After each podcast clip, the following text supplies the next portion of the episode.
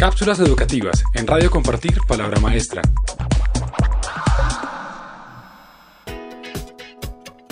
¿Cómo se aprende y cuáles estilos de aprendizaje existen?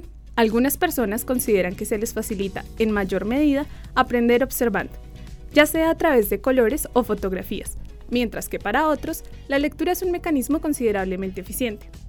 Esto se debe a que no hay una sola manera de aprender, sino que cada individuo tiene su propio estilo de aprendizaje. Primero, el aprendizaje activo. Se basa en la preferencia de los estudiantes por disfrutar de nuevas experiencias, alejarse del escepticismo y mantener la mente abierta. El estudiante no evita emprender tareas diferentes debido a su falta de temor por los retos, a pesar de que este desafío pueda generar un cambio de autoimagen sobre las que consideran ser sus capacidades personales. Segundo, el aprendizaje reflexivo. Se fundamenta en la observación de experiencias desde distintos puntos de vista, se analizan datos, no sin antes haber reflexionado con determinación el por qué y para qué.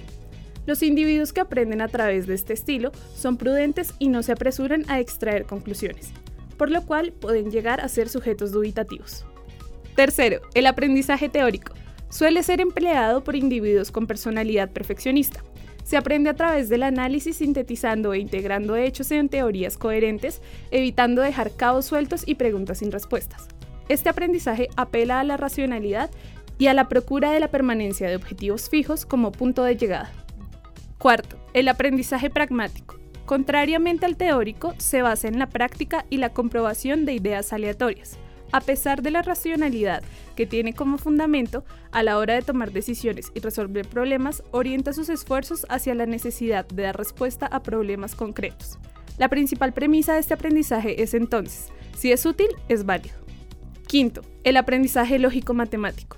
Se fundamenta en la implementación de la lógica y el razonamiento antes que en el de la contextualización. Se utilizan los esquemas en los que se muestra la relevancia de los factores asociando palabras aun si no encuentran su sentido dentro del tema planteado. Cápsulas educativas en Radio Compartir Palabra Maestra.